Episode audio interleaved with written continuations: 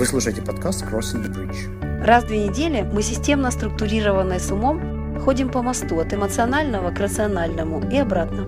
А мы – это Валерия Козлова, эксперт по эмоциональному интеллекту в бизнесе и фаундер Corporate EQ. И Вячеслав Рудницкий, кофаундер Севи и специалист в IT-образовании. Добро пожаловать на Crossing the Bridge.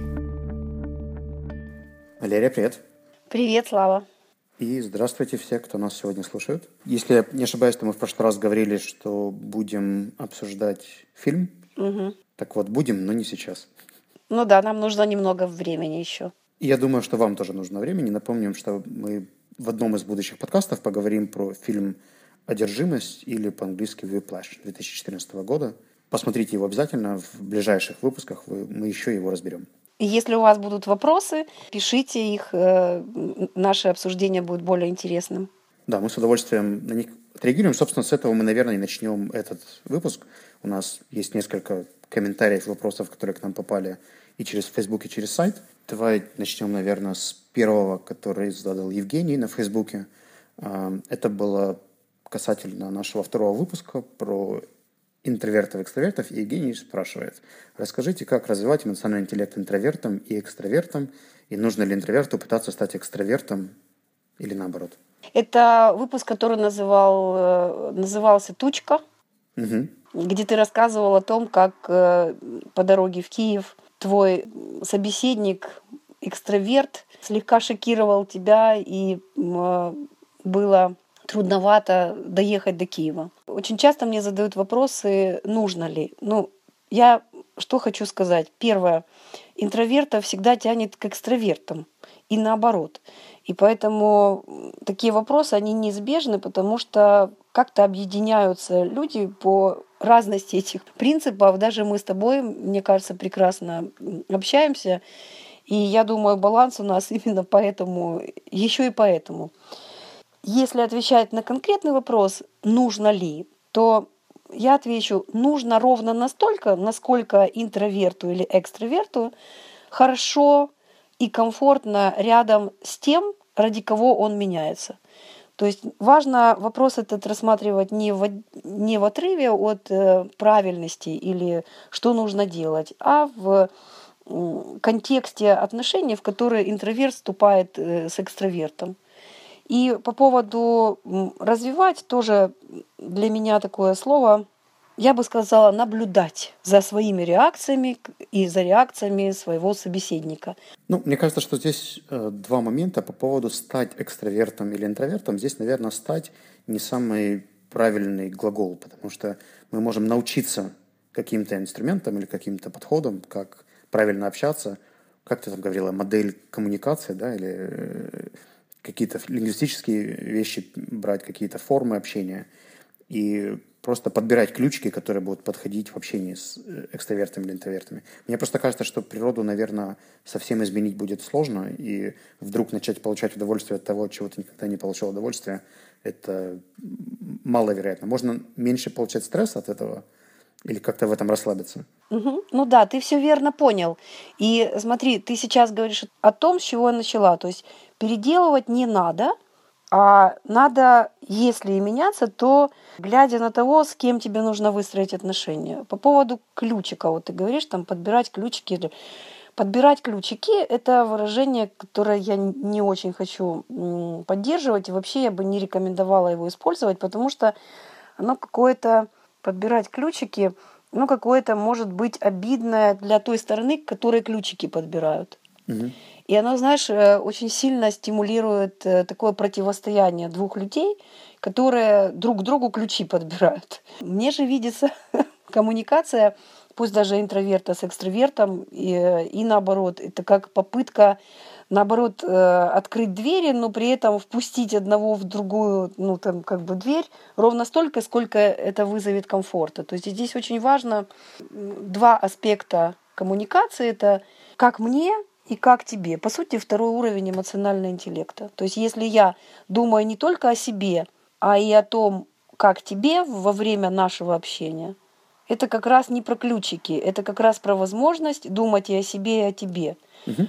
Для, э, возможно, ты что-то имел по друг, ну, другое в виду, потому что подобрать ключики Это такой пассив. Если, я, если ко мне подбирают ключики, значит, я сижу и жду, пока ты их подберешь.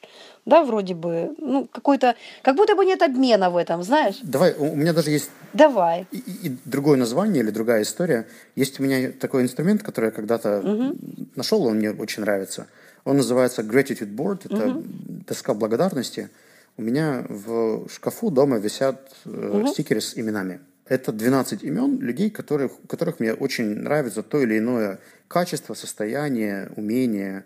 Э, из них, наверное, чуть больше половины очень экстравертивные и общительные. И когда я чувствую, что мне не хватает этого качества в своей работе или в каком-то проекте, я могу посмотреть на эти имена, просто даже повспоминать, как я общался с этими людьми, и уже этого состояния уже обычно хватает, чтобы где-то вспомнить какие-то слова, инструменты, подходы, да или просто настроение, с которым они это все делают.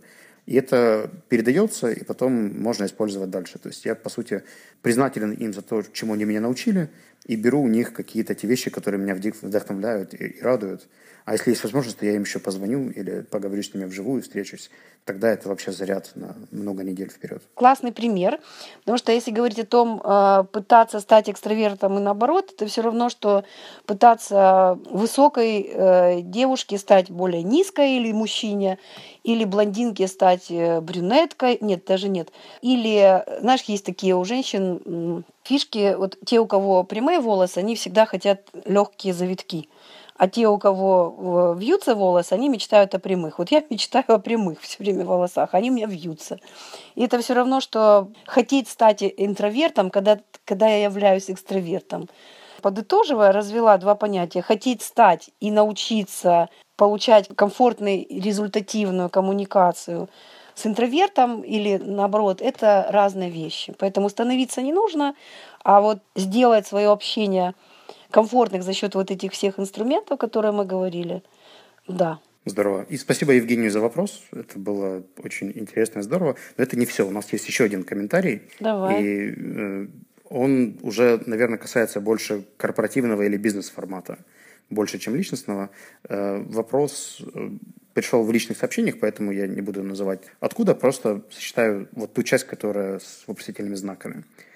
А, мне интересно, кто реально практикует и обучает таким тонким техникам, как эмоциональный интеллект, и какие примеры или компании есть в Днепре, которые это используют или применяют. Прям тонкая техника, эмоциональный интеллект. Тон, тонкая техника – это вообще очень интересно. Тонкость имеется в виду неосязаемость или имеется в виду что-то сложное? И... Ну, вот мне кажется, да, сложное. Мне кажется, слушатель имел в виду сложное. И пока что я видел всего несколько спикеров, которые ездят с какими-то корпоративными вещами, в смысле не корпоративными, открытыми угу. тренингами угу. по эмоциональному интеллекту, в менеджменте, еще где-то. Но они все были не из Днепра. В Днепропетровске я, в принципе, знаком только с тобой, кто занимается EQ в бизнесе. Угу. Возможно, есть какие-то лайф-коучи, которые там учат каким-то другим вещам, но в корпоративном сегменте я знаком только с тобой. Ну, знаешь, вот э, э, может быть, лет пять назад этот вопрос бы, и даже нет, года три назад этот вопрос бы был, возможно, про истину. Так оно и было три года назад. Но сейчас я могу сказать, что я не просто обучаю этим техникам, это я уже делаю уже третий год именно в бизнесе, в IT-компаниях. И я считаю, что как раз точка приложения эмоционального интеллекта э, нужна там, где его не достает. А мне кажется, в IT-бизнесе эмоционального интеллекта как система мышления не достает. Почему я так говорю? Возможно, какое-то, ну, сейчас подниму волну несправедливого гнева или справедливого гнева, но все говорят о софт-скиллах, и все говорят о том, что их можно повышать, но мало я где видела, чтобы к ним относились адекватно и результативно их повышали. И я считаю, что это потому, что топом всех софт-скиллов является эмоциональный интеллект. И на самом деле применение вот этих всех скиллов, или, как можно сказать, капитализацию их, и обеспечивает эмоциональный интеллект. Для меня эмоциональный интеллект сейчас в бизнесе – это как э, вынужденная необходимость, потому что дальше развития не будет. Он за что отвечает? Он отвечает за гибкость, за постоянные изменения, за все то, что, э, чем IT-сфера э, и является. Постоянно развивающейся, быстрой, скоростной, Если говорить об эмоциональном интеллекте, то его применение, то есть слушатель абсолютно прав, в том смысле, что это тонкие, это сложные техники, это правда. И эмоциональный интеллект как система мышления трудно э, оцифровать, трудно использовать и трудно этому обучаться. Поэтому он стоит так в стороне, на него поглядывают, э, о нем слушают, как, знаешь, про любовь. Все говорят про любовь, ну, это как привидение. Все о нем говорят, и мало кто видел. Ну, это эмоциональный интеллект, как привидение. Все много кого о нем говорят, но мало кто видел там реально в действии. Ну и вот эту несправедливую штуку я хочу, в общем-то, изменить. Я уже провожу даже обучение системно с компанией. У меня есть компания, с которой я провожу это обучение эмоциональному интеллекту всех сотрудников системе. Если я правильно помню, тебя еще приглашали на какую-то комплексную PM-программу по-моему, SoftServe, да, или где-то? Да, да, leadership программ, да, leadership, э, э, это лидерская программа у них, э, она организовывается для тех, кто хочет учиться развивать свои лидерские качества. И вот там я как раз столкнулась с тем, что очень трудно вписать эмоциональный интеллект вот в бизнес-процессы уже существующие. Но если говорить о бизнес-процессах, то софт-скиллы – это как раз вот тот момент, куда эмоциональный интеллект хорошо вписывается. А вот в контексте этой программы какие конкретные скиллы добавляли EQ, чтобы стать лучше или эффективнее? Они же тебя, я так понимаю, приглашали на какие-то блоки, да, или какие-то конкретные скиллы? Да, это был, это был блок, который специально сделали, эмоциональный интеллект. И, например, что такое эмоциональный интеллект? Это когда тебе нужно выступить перед э, э, заказчиком, защитив свою точку зрения – и тебе говорят, Слава, там, ну, будь смелым и уверенным в себе. Я говорю, хорошо, и пошел смелый и уверенный в себе. Да, ты говоришь, да, ты говоришь хорошо, и у тебя голос, ну, не у тебя, конечно же, Слава, ты у нас спикер высшего э, разряда, но у людей, которым так говорят, сразу, особенно это касается технических э, программистов, да, э, э, ребят, которые не, деятельность которых не является постоянная бла-бла-бла. И вот это как раз э, точка. И он говорит ок, но от этого его рот не открывается, от этого к нему не приходит в голову э, все то, что он выучил. И вот здесь как раз и важно подключить э, эмоциональный интеллект. И мои техники, э, которые я разработала, они как раз помогают, потому что эмоциональный интеллект это то, что есть у всех, но доступ к нему и его использование вот это проблема. После э, вот таких выступлений, вернее, после вот таких программ, ребята прямо на группе у нас выступали, и вся группа поддерживала, и мы потом записывали те инструменты, которые помогали ему все-таки быть уверенным. Или, например, одна тоже из э, этих программ ко мне подошел э, ПМ, который говорит, Валерия, ну супер, ну ты прекрасна. Я, говорит, знаю такую технику, шесть шляп. Ты, наверное, ее тоже знаешь. Я говорю, да. Я теперь ее буду применять. Я говорю, великолепно. А, я говорю, а ты сколько про нее знаешь? Ну, года три, говорит, уже знаю. А использовал? Не, говорит, я не понимал ее. А сейчас? А сейчас понимаю. Ну, то есть вот этот момент, Слава, можно знать, только не летать. Значит, вот еще, наверное, пойдет даже третий уровень, потому что можно знать, можно понимать, а можно еще и применять. Вот. Да. И, знаешь, тут такая какая-то вот не очень благодарная с моей точки зрения у меня работа, потому что мои техники, они же помогают открывать доступ к возможностям э, людей, и когда человек э, умеет то, что он знал, что он умеет, ну только у него не получалось, но он же знал, что он это, он говорит, ну так я это все знал, я это все умел, э, просто не делал, да. Вот, и если я правильно понимаю, то ты сейчас как раз эти тонкие техники или тонкие практики э, описываешь не только на программах в SoftServe или еще где-то, но и в подкастах таких, как Crossing the Bridge, и еще, как называется твой подкаст, который э, с твоими кейсами у тебя на сайте?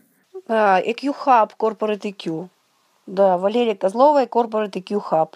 Есть такие у меня подкасты, да, спасибо, что вспомнил. Это интересный опыт, где я разбираю кейсы э, участников но вживую, онлайн. То есть я не репетирую э, со своими слушателями. Они задают вопросы. В течение 15-20 минут мы э, создаем решение э, их проблемы. И там есть три подкаста, посвящено каждому участнику. Это сама, решение самой проблемы, второй подкаст – это когда э, приходит участник и рассказывает, что получилось. И третий – это я отвечаю на вопросы. Именно потому, чтобы чуть-чуть издалека показать эффективность применения эмоционального интеллекта как системы мышления, я и с радостью э, присоединилась к вам с Димой Слав и э, раскручиваю свое направление, потому что действительно на примерах виднее, как это важно. Ну вот, а почему, почему именно подкастинг? Это такая достаточно узкая ниша, да, и многие записывают какие-то видеоролики или пишут статьи mm.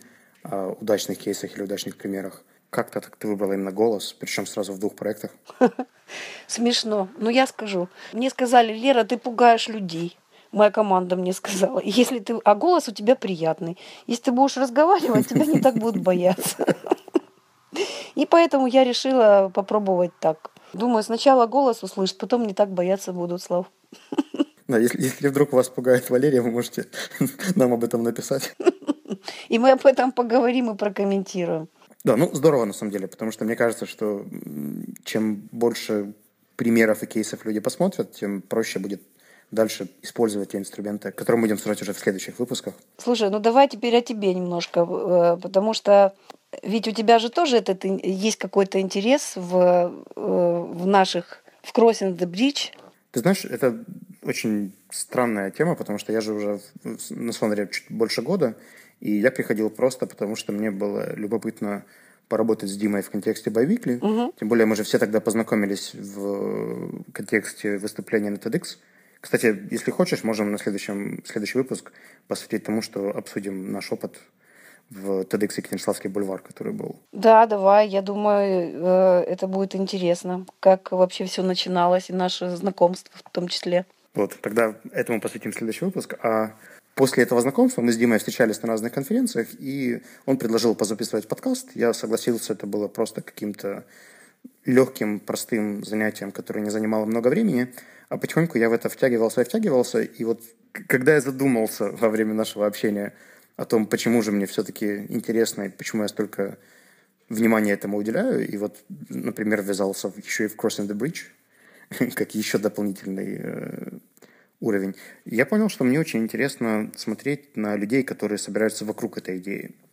У нас потихоньку формируются активные слушатели. Я очень рад, что ты присоединилась к этой команде. И э, сейчас, когда формируется комьюнити людей, которые могут рассказывать друг другу истории, задавать вопросы, делиться каким-то опытом, меня это очень мотивирует. Тем более, что это новый опыт. Я раньше уже создавал комьюнити в офлайн мире. У меня есть English Conversation Club, который сейчас уже... Расскажи об этом, Слав. Однажды мы с моим другом Али, он тогда еще не был моим другом, мы просто познакомились, играя uh-huh. в бейсбол, решили создать группу людей, которая бы практиковала английский абсолютно некоммерческая основа, то есть это были не курсы, не бизнес-проект, а такой social project. И в Штатах эта технология называется community development. Как создать общность uh-huh. людей, которые объединены какой-то идеей. И через три года я из этого проекта вышел абсолютно. Сейчас уже этому проекту 6 лет. И он существует до сих пор весь автономно, классно. И когда я недавно попал в Coffee Life и не увидел никого из людей, с которыми я знаком, то есть там была просто группа людей, которая говорила по-английски. Они спросили у меня, новенький ли я. А ты зашел, а ты, а ты зашел туда как э, чужой, да? Да, да, то есть меня никто не знал, угу. не узнал, и угу. ко мне подходит, спрашивает, а вы новенький? Я говорю, угу. видимо, да. Мне пересказали кое-какие правила. Я, те вещи, которые я много лет транслировал в этом комьюнити, мне уже рассказывали люди, которых я совершенно не знаю ни в лицо, ни, не представляю, кто они. И это отличный пример того, как можно создать людей, которые поддерживают друг друга, самоорганизовываются. И мне стало интересно, можно ли это сделать без реальных встреч, без э, каких-то локальных ограничений типа Днепропетровска, uh-huh, Life uh-huh. или английского языка, а сделать это вот в рамках подкастов. Но, э, ну смотри, волшебство такое происходит, э, то, что ты описываешь. Э, я как любитель волшебства, что э, эмоциональный интеллект делает э, с людьми, ну, на уровне персональном и межперсональном, ну, таким интраперсональным больше, да, и у тебя такое, такая любовь к волшебству, когда происходит чудо, и э, ты создал нечто, вернулся через три года, а клуб живет и уже без тебя. Это правда похоже на волшебство? И, может быть, на этом принципе и э, основаны самоорганизующиеся команды, только там больше про бизнес. Ну, по крайней мере, это, ну, это, ну, мне нравится твоя идея. Мне, мне, ты мне прям бросаешь вызов сейчас. Давай в Crossing the Bridge сделаем это таким наблюдением нашим. Может быть, мы будем э, отслеживать количество участников, которые к нам присоединились, насколько нам это удается. И э, это было бы интересно. Мне это, меня это, знаешь, как-то зажигает. Знаешь, мне кажется, здесь есть два уровня. Первый уровень – это то, что впереди я вижу. Мне кажется, что в какой-то момент мы перейдем от э, уровня, когда мы с тобой вдвоем общаемся о темах эмоционального интеллекта. Вот-вот, да, к да. большей группе людей, да, и, в принципе, все будут делиться своим. И когда они будут э, друг с другом угу. общаться и, и привлекая к теме и самоорганизующейся э, таких команд, и к теме эмоционального интеллекта. Я верю, mm-hmm. что многие вещи, которые делаются группой людей совместно, они всегда имеют намного больше влияния, намного больше результата и намного больше выхлопа, чем то, что мы делаем поодиночке. И, в принципе, этому подтверждение и английский клуб, и Crossing the Bridge, и тот TEDx опыт, который у нас был, который нас вел вместе – так что я думаю, что мы еще uh-huh. в этом разрезе можем подробнее поговорить про этот опыт. Я посмотрю на это с менторской позиции, как мы готовили презентации, выступления. Ты uh-huh. расскажешь как участник, как тебе этот э, опыт произошел. Потому что мне очень нравится наша TEDx-комьюнити, которая тогда сформировалась. И я до сих пор это вспоминаю угу. как очень удачный пример такой групповой работы. Да, это было здорово. Знаешь, вот в, в, в этом году Львов делал TEDx, э, и я, вспомин, глядя на них, вспоминала вот на, наш опыт и как это было как это было ну, ново для... Ну, то есть это было достаточно же давно уже. Это в каком году мы были? Ух. Это было такой немножко даже революционный такой момент в Украине. Да, да, да. Мне кажется, 13-й год, угу. потому что это было как раз вот перед всеми событиями. Хорошо, мы к этому вернемся в следующем выпуске. Если у вас есть комментарии, вопросы или пожелания Напишите нам. И мы ответим на ваши вопросы, и, может быть, поспорим. И очень хочется, чтобы таких комментариев про тонкие техники, про, про нужность или ненужность было больше. И мы готовы соглашаться с вашим мнением, если у вас есть какие-то аргументы и знать. И еще я хотела, Слава, попросить наших слушателей, возможно, приводить какие-то примеры, когда они говорят, вот, например, э, нужно ли экстраверт там с интровертами, да, и если бы слушатель привел пример, Например, да, мы, э, мне кажется, наша беседа была бы еще более интересна для слушателей. Супер. Тогда, если у вас есть примеры, пишите нам об этом, угу. описывайте примеры, и мы обязательно их прокомментируем в следующих выпусках. Всем спасибо и до встречи на Crossing the Bridge. Спасибо, всего доброго. До встречи.